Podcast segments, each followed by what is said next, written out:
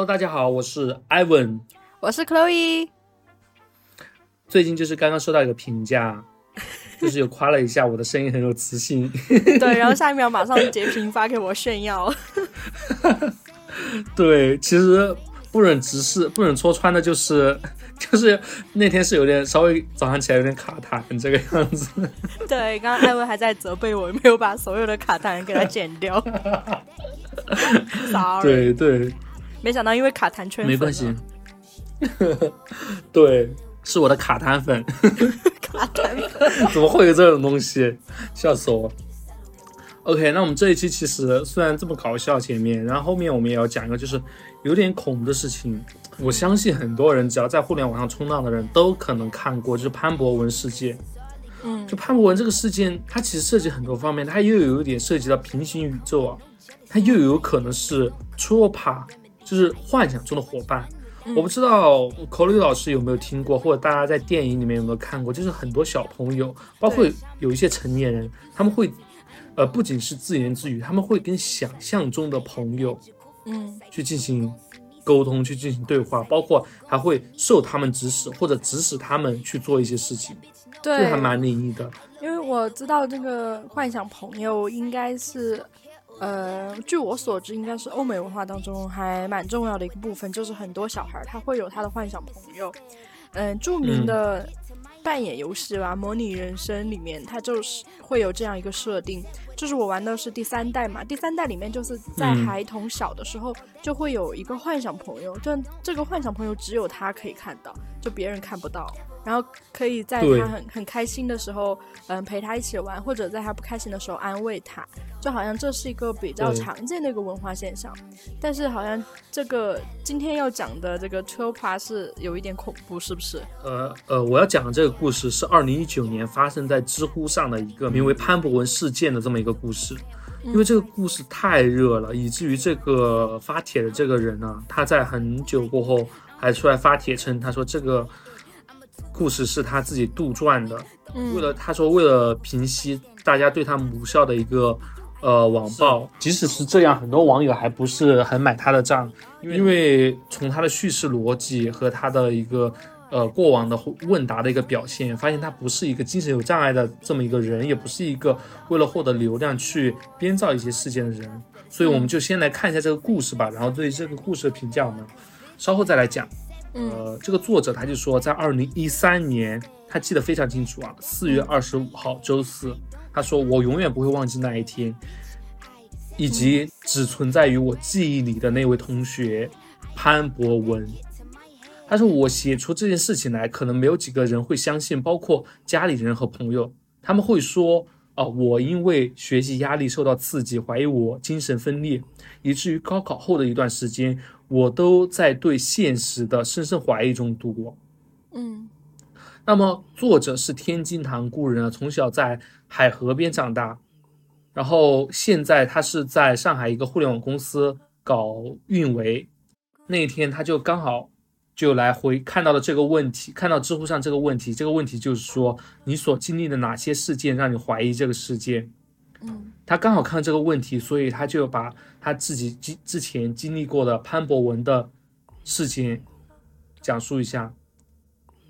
他说他看看到这个问题的那一天刚好是八月十八日，也是他记忆中好朋友潘博文的生日，所以就一切巧合之下促使他要来谈一谈这个问题。嗯，他说距离高考呢还有四十三天，呃，上午第四节课是高三的最后一节体育课。然后他们的体育课是走班上的，所以每个人可以选择，比如说篮球、瑜伽、武术等项目。嗯，所以在自己的项目里，可能还会遇到其他班的同学。答主他就说，他说他选的项目是个羽毛球。那天因为是最后一节课嘛，那体育老师就给他们讲了几句道别的话，又录了一段高考加油的视频，就让大家解散自由活动。那么像答主比较喜欢打羽毛球嘛，就留下来。打羽毛球和同项目的一个同学，然后一开始呢，他跟他们同学，呃，他和他的自己的同学啊，小温，跑道上就是打球，然后又过了一会儿就觉得太晒了，他们就找了一个阴凉的地方继续打，嗯，然后就走到了宿舍楼的前面，啊，因为宿舍楼和食堂连在一起啊。然后自从他们学校就安排学生全面走读过后，宿舍楼其实很久都没有人住了。嗯，这个时候呢，他们也发现那个十班的 L 君和潘博文，呃，在宿舍的过道里面。然后潘博文呢是他的初中同学，L 君就是潘博文介绍答主认识的。然后他们简单的和潘博文和 L 君聊了几句过后，然后答主就和呃小温他的同学继续打，那 L 君和潘博文也继续开始打了。后来呢，他的同班同学嫌他的手劲太大了，就换成他和潘博文打，那么 L 君和小温就开始打。嗯，后面潘博文就把那个羽毛球打歪了，那么刚好呢就掉进了宿舍的地下室。露出地表的那个换气窗的里面去了，因为大家都知道那个地下室如果修的会比较高一点，它会留一个窗户是用来换气的。因为当时他们买的是非常专业的羽毛球啊，所以说还蛮贵的，所以他们就决定要去那个宿舍的地下室去捡球。那么捡球呢，首先要进到宿舍楼里面去。答主和潘博文啊，L 君。小温他们一开始不抱太大的希望，因为宿舍楼一般都锁着的嘛，而且又没有人住了。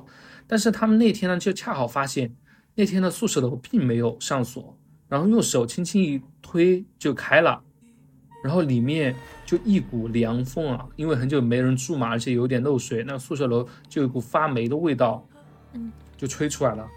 这时候大家都有点害怕嘛，然后潘博文他就主动就讲，他说：“那我去捡球吧，因为是他打进去的嘛。”然后我就为了不让他一个人进去，他说我也一口答应进去了。那 L 君也比较好事嘛，就一块跟过来。最后留下小温给他们看球拍。嗯，结果推门一推门进去啊，就是一堵墙嘛，然后墙上写着宿舍规定，落款是零三年。那么往左走就是一个一楼的宿舍，都是老式的木门虚掩着。那么走廊的尽头是个洗漱间，就下到地下室的楼梯间，在那个一个阴暗的角落里。那么走到楼梯间，其实里面并不是很黑啊，因为他们又是中午最后一堂课，所以说正午的阳光正好能照进去。嗯，那么再往下走的楼梯就是横七竖八的，就堆满了很多课桌椅啊，这看上去有点恐怖嘛。嗯，答主这个时候其实有点害怕，就跟他们说，要不就算了，就不捡了。但是 L 君就说了一句中国人很爱讲的那句话，就说来都来了，来都来了，对，然后他就来都来了，他因为他比较瘦嘛，直接从那堆那个座椅里面就翻过去了，然后打主任也就跟着后面绕了过去，然后顺便就给潘博文拉了把手，啊，他们三个就沿着没有护栏的那个水泥楼梯一直往下走，嗯，然后再往下一层，然后外围是一个大厅，有个敞开的小门。啊，连着走廊，走廊的尽头就有亮光，他们就准备往前走。那这个时候呢，潘博文说他的钥匙啊掉在楼梯上了，要回去拿。嗯，答主呢就发觉这一个亮光应该是地下室朝阳的那一面，然后他就和 L 君进了那个小门。然后 L 君呢有点害怕，答主就跟他说带了手机嘛，他记得非常清楚，他看一下在地下室里他自己的小米二还有三 G 的信号嘛。那么 L 君放下心过后，就跟答主一块进去了。其实他们也不太清楚门里什么情况，就跟着光走。但是呢，因为比较绕嘛，他们也其实也没有什么方向感了。嗯，他们进去的那个地方不是他们吊球的那个房间，他们转向了，就感觉跟地下停车场一样的空旷。他们当时也不是很恐惧啊，只是觉得这是热血上涌，就跟 L 君说朝着光的地方跑。然后他们就不知道就怎么跑过去了，然后发现跑过去过后就是楼梯。记得他们看到亮光过后，就是连滚带爬的往上走，就回到了回到楼道里，然后到了室外。他们当时出来的那个楼道啊，是他们学校后门正对着的那个小学里的楼道。嗯，他们不是当时，对他们不是当时进去的那个楼道，因为他们在其实，在下面。跑来跑去啊，已经完全丧失了方向，只顾着朝着亮光的地方跑。嗯，然后他们回到从那个小学出来过后，然后回到了自己的学校。他们进了班，看到小温了。小温就说看到答主和 L 君没有回来，就帮他们把拍拍子带回来了。然后答主就问那潘博文的球拍呢？答主还记得潘博文当时拿的是李宁的球拍啊，也挺贵的。这个时候就发生非常诡异的一幕了。这个小文他说：“潘博文是谁呀？”答主也有点疑惑，他就说：“就是刚刚跟我们一起打球的十班的那个人啊。”小温就非常疑惑，他们就争执了一会儿。那个小温就一口咬定说自己不认识潘博文。午自习之后，他就去准备找潘博文嘛，看看他自己有没有回来，然后拍有没有丢嘛。嗯，结果他迎面就碰上了 L 君，然后 L 君他就冲着答主吼，他说潘博文消失了，没有回到教室里。答主的心也是咯噔一下，他就他一开始以为说是潘博文在那个地下室里没有出来，可能摔晕了还是怎么的。但是 L 君就是当时眼泪都出来了，他说。班里的所有人都不认识潘博文呢，说 L 君有神经病，嗯，就捏造一个不存在的人，然后向班里所有人求证。然后这个时候的年级组长就是答主就讲的是 X 老师嘛，然后正好路过，以为他们两个在吵架，过来核事儿。然后十班的人不停的出来，他们就说 L 君受刺激了，可能是中午体育课中暑了。然后答主也非常疑惑，他就问他们班一个路过的女生说：“潘博文在哪？”嗯，然后那个女生就说：“L 君中午回来过后一直在说一个叫潘博文的人，他说我们班根本没有这个人啊，不知道这个 L 君在搞什么鬼。”他答主听完过后也是非常吃惊啊，然后他就跑回去去找潘博文嘛，因为就刚刚才见过，然后他就下楼去到他们学校宿舍楼那里，结果宿舍楼。和他们平时看到一样，是有一把锁的，但是他记得他们当时刚刚下去去找羽毛球，那个门是没有锁的。嗯，啊，这个这个时候答主就软在那里了，然后头脑就嗡的一下，后面的课他一节都没听进去。但是呢，他又觉得这个事情非常蹊跷，他又去找了一下他们的体育老师，因为他们体育课要签到嘛。所以说，他就去找他们那个体体育老师，发现签到栏里根本没有潘博文的名字。嗯，然后体育老师也非常纳闷，他说：“这个潘博，你说潘博文到底是谁呀？”那答主就从那个下午过后就一直很懵。所以晚上他在回家的路上，本来想登一下手机 QQ 嘛，看一下那个潘博文在不在，但是发现手机没电了。嗯，然后回到家，他也是破天荒的打开了电脑，但是。他却发现了 L 君，就是跟潘博文同班的那个 L 君被踢出了年级群消息。嗯，他似乎在那个群里面好像发了一百多条关于潘博文的消息，但是那个群里没有人理他。然后答主这个时候就去顺着 QQ 搜潘博文，因为他们之前有加 QQ 好友，就发现 QQ 上也没有这个潘博文的任何消息。答主就觉得感觉自己的记忆和现实就完全错乱了。啊，充好电过后，他就去开机，显示手机上的时间是一九七零年十一呃一月一日的十一点五十二，就大概就是他们当时去捡羽毛球的时间。这一九七零年啊？因为是上午第四节体育课，刚刚他们从那个另一个学校里面出来的时候，正好碰到小学放学嘛，嗯，对吧？大概就是五十二，对。然后答主他说他现在还记得那个画面，然后不过连上 WiFi 过后，那一切就正常了嘛。那么 QQ 超登录超时了，然后他就重登，发现没有记录，他手机里面的相册大部分内容都损坏了，啊，除了贴吧保存的一些图片，其他都没有了。嗯，然后他也不知道自己当时怎么度过的那个时刻，然后从那之后，他的小米手机二就一直无法使用相机。闹钟和指南针，但是就是潘博文这一个人啊，就像在这个世界上从来没有存在过一样。他还记得潘博文的学号，但是他却看到那个学校的花名册的时候，发现他们整个班的学号都向前移了一位，就是说从来没有潘博文这个人。天哪！然后，然后他这个时候他又讲了一下他之前，他还记得潘博文的一些信息啊。他说潘博文那个时候。的小学是新港四小，那么初中是塘沽二中，包括潘博文的生日啊，是一九九六年八月十八日，甚至答主还记得他家潘博文的家住在哪里，他住在新港街道的某一个老的社区嘛。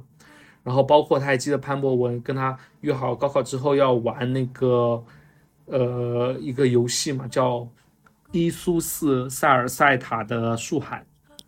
还还他还记得，包括他还记得潘博文最喜欢徐良的歌，是泰达队的球迷。但是即使答主记得所有的一切，但是他就是证明不了潘博文存在过。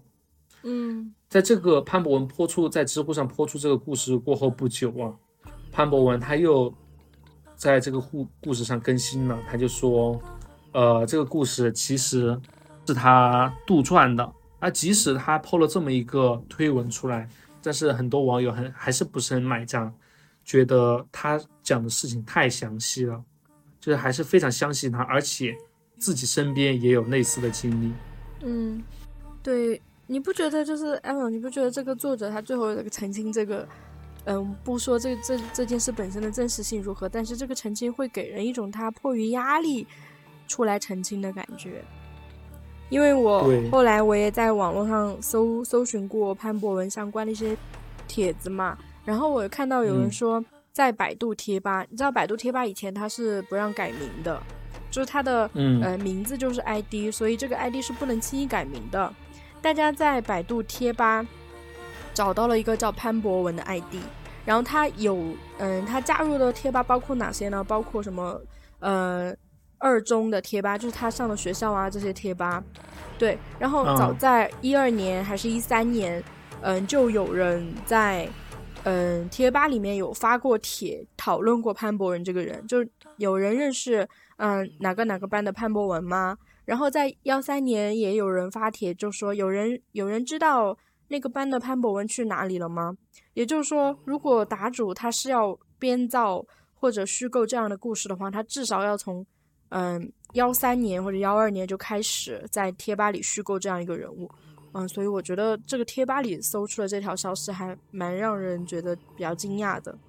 对你这么讲就更恐怖了。对，对，那么如果这个故事是策划的话，那个大厨肯定也是策划了很久。对，而且我觉得，而且他本人的话也没有从这个事情获得任何的利益。对，而且我觉得很细思极恐，就是。嗯，他们去捡那个羽毛球，然后潘博文去捡钥匙。答主和 L 通过光亮跑到了一个没有潘博文的世界。但是据答主所说，潘博文跟他是从小就认识的。假设他说的是真的的话，也就是说，他们他和 L 都离开了他们本应该存在的世界。他们他和 L 都不应该是我们这个世界的人。你这么一讲更可怕了，真的是对吧？就是我们可能在另一个。对我们这个宇宙是没有潘博文的，但是他们俩是来自有潘博文世界的。对，有可能潘博文还在那个世界里找他们呢。嗯，是的，是的。哎，包括之前也有讲过，呃，也有一些像那种集体记忆被篡改的事件。嗯，你说是那个曼德拉现象吧？比如说什么，觉得曼德拉已经死了呀，或者五马已经早就死了呀。或者说一些对，到底那个嗯，爱爱我中华里面是五十六个民族还是五五十六个星座？然后思考者他到底是抵着下巴还是抵着额头？就大家都会有计错。对对对，而且就非常嗯细思极恐，就是一就是一点是大家记错的点都非常相同。嗯，是的。就比如说那个思考者的雕像，明明他是用拳头抵着下巴的，但是为什么大家模仿思考者都会用拳头抵着额头呢？对，对，而不是抵着脸蛋、脸颊，对，或者是做其他的思考状，而且只仅限于这两种，就是有的时候想起来还蛮细思极恐的哈。对，这是这到底是谁谁说的呢？对，嗯，然后就着潘博文那个事件啊。就讲一下，我潘博文是一个幻想中的朋友吗？啊，我们抛开平行宇宙的那个元素啊，就讲一下有没有可能是幻想中的朋友。那么幻想中的伙伴，在英文里面叫做 tuba。嗯，tuba 在亚文化中是一个非常流行的一个游戏。其实我们可以看一下 tuba 是它是一个什么意思啊？那么我们看一下那个百度百科，它是说 tuba 是一个幻想。伙伴的一个分支，嗯，是一种系统性的思维训练方法，呃，在百度百科那个进一步解释里面，他说图帕是一种和你相似的精神体，它有自我感知，能够独立思考。对，我们了解一下这个图帕是什么东西啊？能够独立思考，能够自我感知，有自己的意志、记忆，然后可能还拥有分辨于自我的外表，就是说他跟你长得完全不一样，他完全是独立的，甚至是他的外表都是独立的，他独立于在创造者的意识之外，但彼此共享一个身体，甚至有的时候会共享部分的意识。嗯然后这个时候，触把这个比较抽象概念，最早的时候被一个题材古怪的一个美国喜剧电影《哈维》啊、演绎过。嗯那么哈维就也有人想到了，就是二零零年在 TikTok 上比较红的那个哈比较红的那个哈维尔，其实他的名字可能就取自于这个电影《哈维》。嗯嗯嗯那么在那个电影里面，哈维他是一个性格怪异的人想象出来的朋友，包括我们在一些影视剧中也能看到，看到就一些性格怪异或者比较孤单，或者一个经常被受欺负、没有朋友的一个小孩，他经常会幻想出一个兔子朋友啊，或者是一些小动物朋友啊，或者是他能幻想出一个就是跟他自己情况差不多类似的一个朋友，然后每天对着他们，他们两个做朋友，然后他们自己去交流。嗯对，但是在那个电影《哈维》里面呢，那个哈维兔子是一个性格怪异的人想象出来的朋友啊。啊，最开始呢，只有男主角能够看到这个兔子哈维，但是随着这个兔子哈维的成长，他渐渐的也形成了自己的肉身和思想，然后发现他兔子哈维能够逐渐被越来越多的人能感觉到了。那么正是男主，也正是因为有了这么一个兔子哈维的陪伴，然后孤独的男主在那个看似精神病的状态之下，那始终是有一个乐观包容的心态，然后最终这个电影里讲的是他用自己的善良淳朴感化了那些呃利己的精明的那些人。嗯然后这个电影看显然，这个 Tupa 就是一个无害化的，甚至是对社会有益、对个人有益的这么一个事情。但是你知道，但是听起来就是还蛮诡异的。我不知道艾文老师有没有玩过一个系列的解谜小游戏，叫《锈湖 Rusty Lake》。对它，它有点会让我想到那个游戏，就挺诡异的。虽然听起来情节还蛮温馨的哈，但是就是嗯蛮、蛮诡异的。是，但是 Tupa 是真的没有危险的吗？嗯百度百科当然给了一个答案啊，它因为他有写嘛，他说不危险，怎么怎么怎么样的。百度但是呢，，OK，对，OK，然后呢，随着进一步的检索嘛，我们有也看到，就是西方世界啊，嗯呃，对 Tupa 就是这个概念有一点普及和世俗化，然后他们是。呃，甚至这些亚文化的践行者，就是他们自己觉得自己拥有自己的 Tupa 的这一群人，然后在网上甚至建立了一个社群，他们把自己叫做那个幻灵法师 Tupa Masters。有点中二。OK，我不知道自己读对没有啊？嗯是。然后他们鼓励人们把拥有 Tupa 这个事情用于，呃，缓解自己的孤独和社会焦虑。嗯对，然后包括他们还冠冕堂皇的说，现在 Tupa 社区已经不断的发展，呃，已经也更为科学、系统和便捷了。然后，但是这种宣传看似是想把这个亚文化的流行风向向全球推广，但是随着进一步检索，我们也发现这个游戏啊，好像在国内早就已经开始流行起来了。包括嗯现在去那个知乎上去搜啊，居然会有人有这么一个问题，就是说有 Tupa 是一种什么样的感觉？嗯。然后包括也有很多人，呃，在下面回答，我们可以看一两个呃回答，他就说，呃，有个人说，他说个人觉得就是觉得生活中多了一种人的感觉，就是说当你不知道午餐吃什么的时候，有人可以帮你想；当你闲着没事儿干的时候，有人陪你聊天；当你难受的时候，有人陪你哭一会儿，而且他几乎是不会离开你，几乎不会。他下面还补充了一句说：“真的，其实挺好的呀。”嗯，但是我们听起来就会很诡异。听起来很像精神分裂前兆啊。是吗？对，我去，那你可能要去检查检查一下精神。而且为什么这些人回回答的就感觉人手一只秃帕，我都不知道那什么东西。为什么呢？感觉这是一件很常 常见的事情，就像我们之前讲的养古曼童的那些宝妈一样。对，对啊，包括还有人说，他说听起来有点中二啊。嗯，他说其实他最近才知道这种东西原来叫 Tupa，他很早之前就有了。他说虽然他的 Tupa 一直告诉他们是其他时空的，他们以后会相见。他觉得奇奇怪怪的，然后说他们这些兔帕已经陪了他十几年了，从一开始一两个到现在他们是一个群体。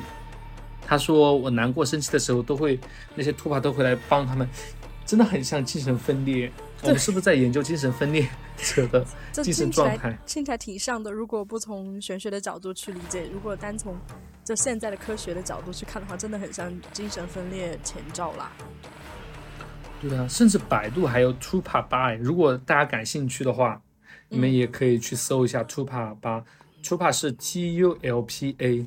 嗯，对，大家如果有 Tupa 的朋友在听我们节目，也可以分享一下，让你的 Tupa 也跟我们 聊几句吧。对我没有说你精神分裂的意思，就是对分享一下。我们不能理解，对我因为我们没有嘛。对。对，那刚刚听了艾文老师分享那个潘博文嘛，就是他，嗯，这个答主他从一个角度解释了这件事，就是幻想朋友，但是里面的很多描述，因为我最近也去看了一些跟平行时空相关的帖子和故事，我觉得里面的很多描述都可以让我想到平行时空，包括什么本来应该上上锁的地方没有上锁，然后嗯又潮湿又阴冷，然后又有莫名其妙的灯光这种啊。让我想到很多平行空间，因为我最近就是在刷互联网的时候，有看到很多社交媒体的大量网友在分享平行空间的经历。知乎就不是有个著名的帖子吗？就是你有哪一种什么平行空间的经历？那个那个问题下面有一万多个回答，真的我不相信会有这么多人要编造自己的经历，而且大家的经历怎么讲，就是说普通也蛮普通的，但是你说可怕就。细想起来也蛮可怕的，我觉得就是没有必要去编这么一万多个人来编自己的恐怖故事啊！大家都是普通人。嗯嗯，我在这给大家分享几个我印象最深刻的，就是可能嗯没有那么的离奇啊，但是我觉得都挺细思极恐的。第一个故事我印象很深刻，但是我暂时没有找到原帖，应该是我好几年前在豆瓣上刷到的。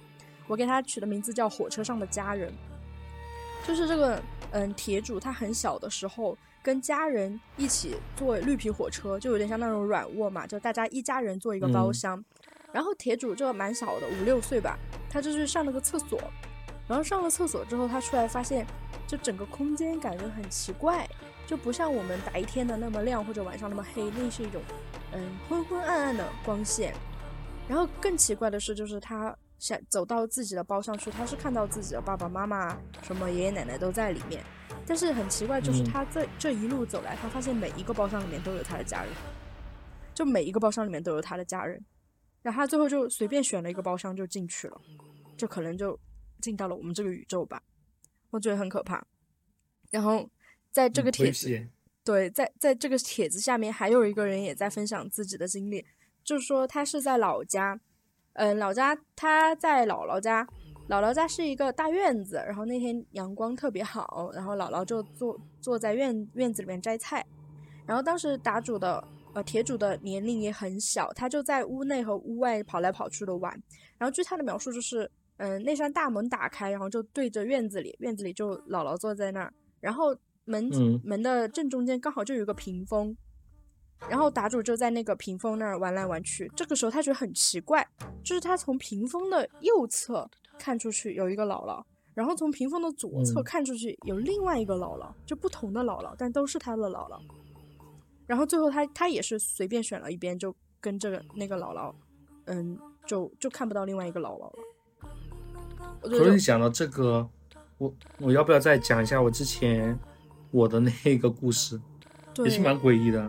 嗯，就是是这个故事发生在我三到六年级之间，我具体记不到是哪一年了。嗯，然后就有一天下午，应该是周六的下午，我陪我妈逛街，然后走在马路上的时候，我还记得那个马路啊，呃，马路对面是有一家女装店，因为我们陪我妈逛街嘛，嗯那一家女装店叫魅力女人，我现在都记得。然后就在那个路的斜对面，我就拉着我妈的手啊，就在那里逛。嗯。啊，就走着走着，就走到那个店对面的时候，我就随头向那个店那边的那个方向，就马路对面去看了一下，因为那个马路是应该是个四车道吧，然后中间还有那个铁的那个栅栏嗯。分开的。我记得非常清楚，我就看到一个穿着跟我妈，哎，我忘了是一样的衣服还不一样的衣服，然后就是看到一个跟我嗯跟我妈长得一模一样的一个女的，嗯。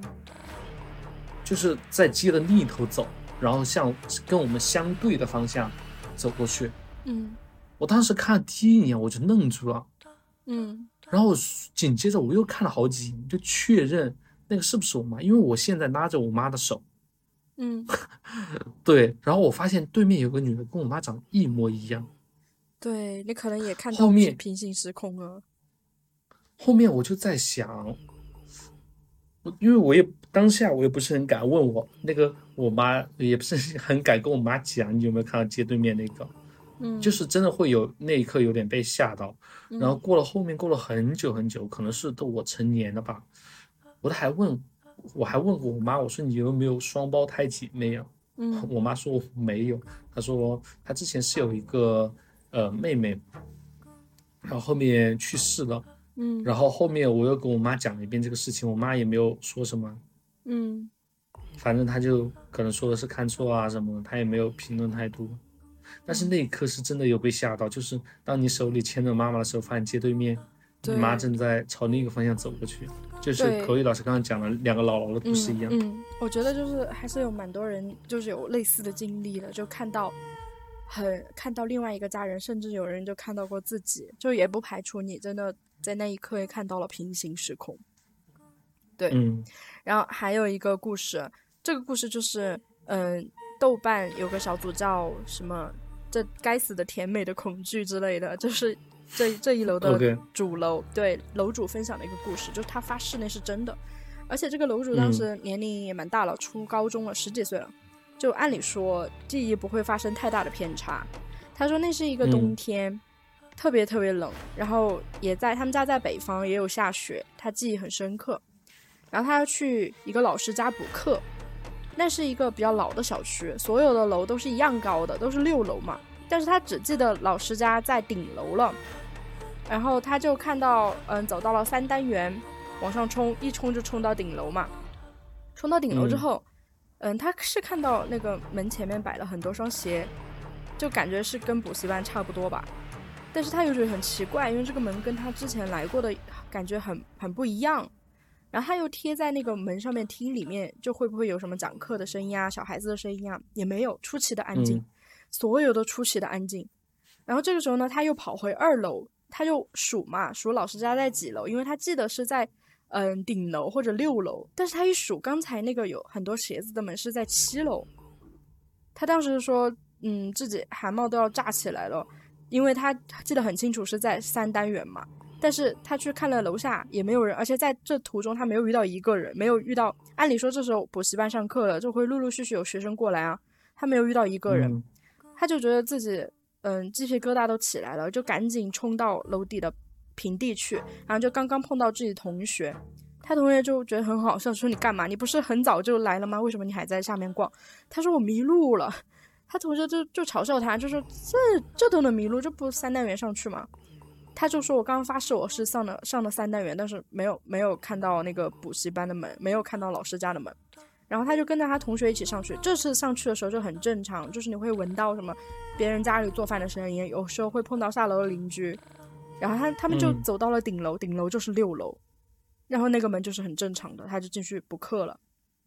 然后补课的时候，对，补课的时候也没有想太多。补完了之后，他下下来，他想到这件事，他就去看了一下这个小区，所有的楼都是六楼，没有七楼。他说他现在想这件事有都都都觉得都觉得想的想不开。然后下面就有很多人，知道最恐怖的是，就是评论里的大家就把这个故事更加完整了，因为大家都分享了很多类似的经历。比如有一个呃回复的人，他说他是住在某一个大学，甚至甚至这个大学的名字他都说出来了。他说，因为嗯，这个事情是百分之百真实嘛。然后他们宿宿舍也是在顶楼的。然后呢，有一天就是放寒假了，大大家基本上都回家了，包括他的室友。然后他因为要备考还是什么，他就留在宿舍里面。然后他需要下去拿个外卖。然后拿了外卖之后呢，他也嗯一边看手机一边上楼，也没想那么多，反正就走到顶楼就好了啦。然后他走到顶楼进去，他也是因为他们宿舍就在嗯楼道的第一间嘛，他就开门进去，他就进去发现就是里面的摆设跟自己的宿舍一模一样，就是完全是一模一样的，就是什么蚊帐的花纹都是一样的，甚至连他桌子上的摆件都是一模一样的，甚至他刚刚喝的那杯水还冒着热气。但是不知道为什么，他就是觉得很不对劲，就是那一刻这个世界就特别的不对劲，就是人的本能你也说不上为什么，他就，嗯，很本能的想向这个寝室外面走，然后下了一层，下了一层之后，他发现自己的宿舍在在下一层，没有在他刚才去的那一层，然后他就进到了下一层的自己的宿舍，他才觉得，呃，一切都恢复平静了嘛。然后他过一会儿他再走出来，他发现上面就没有那一层了，这是一个回复的人。你说会不会这种事情在我们现实生活中发生过很多次，只是我们没有撞见过，只是我们刚好没有上向上再走一楼，发现 对对 那个一模一样的。就是你会发现，大家分享的时候，发现有过类似经历的人特别多，有时候你也说不上来，就大家好像也没有必要拿这种，呃，拿这种编这种故事去吸引的眼球。然后还还有一个铁主也说是他小的时候有一天。回家也是那种昏昏黄黄的天气，然后回家之后发现特别的奇怪，就是你说不上为什么，他爸妈也在家里面，就是说不上，说不上为什么，就是感觉特别奇怪。家里的所有的摆设都一样的，但是就是感觉很诡异。然后他说他家里的电视也开着，但是电视上面是雪花点，就是没有信号的那种。然后他妈妈就很沉默的在厨房做饭，他爸就坐在那个雪花点的。电视的前面看那个电视，没有人说话，他觉得家里的气氛特别的恐怖。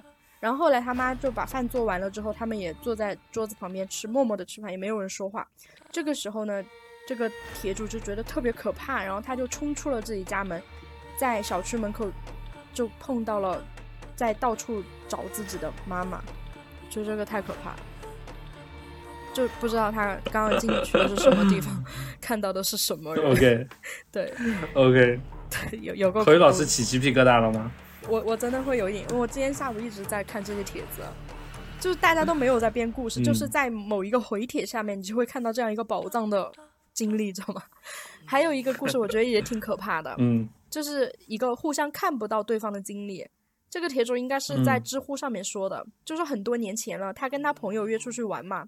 然后他朋友开车来接他，他的家呢是在市中心，但是他家是在市中心的一个小路的旁边，所以他朋友就开车来到这个小路旁，然后铁主呢就站在路路旁等他朋友。你知道这个路上很小的路上有辆车经过，你是不会错过的呀。他等了半天了，他说：“哎，你怎么还没来啊？”然后他朋友就说：“我我就停在路边啊，我就停在你们小区对面的路边啊。”他甚至还跟铁主开了视频，他就在驾驶座，然后前面。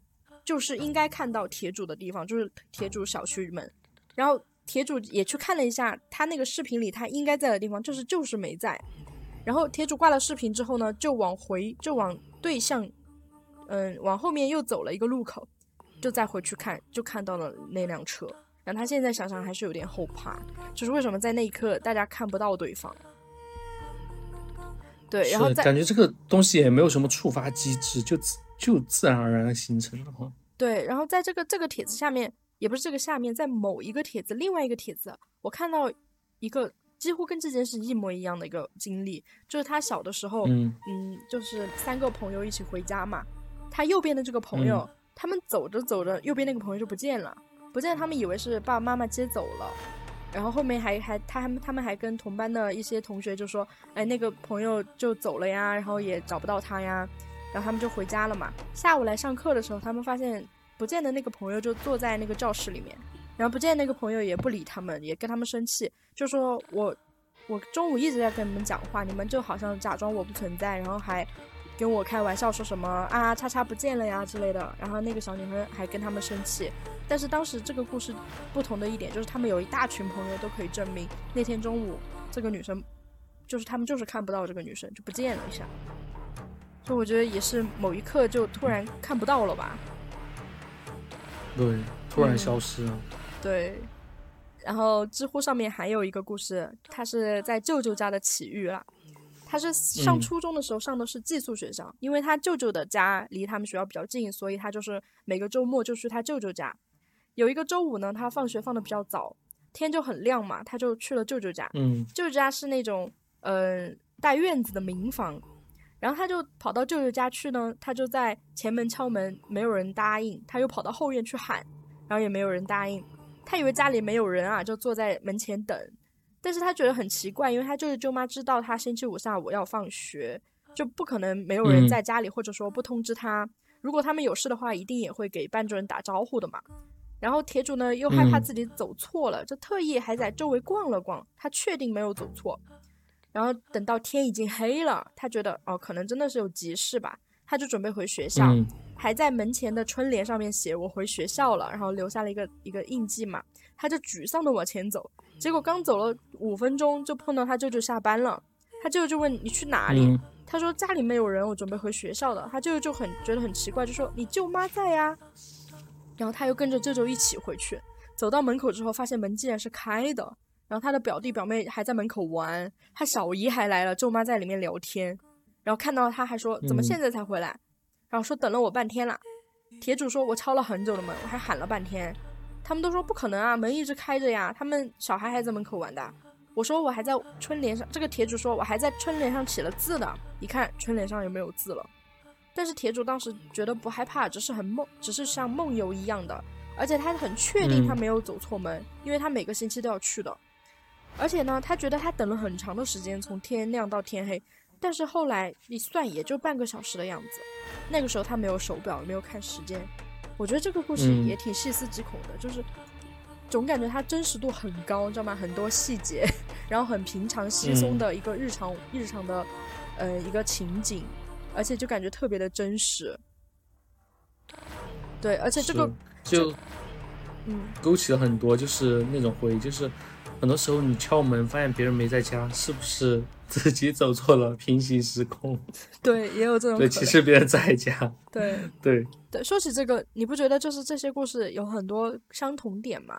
都是比如说要到补习班，或者要去舅舅家，或者要回自己家，或者你刚刚潘博文事件讲的要去捡羽毛球，他都是要经历一个门，而且这个门很奇怪，就有一本来应该锁着的门，你有时候看是开着的，但有时候应是开着的门，你看着却是锁着的，就是挺诡异的。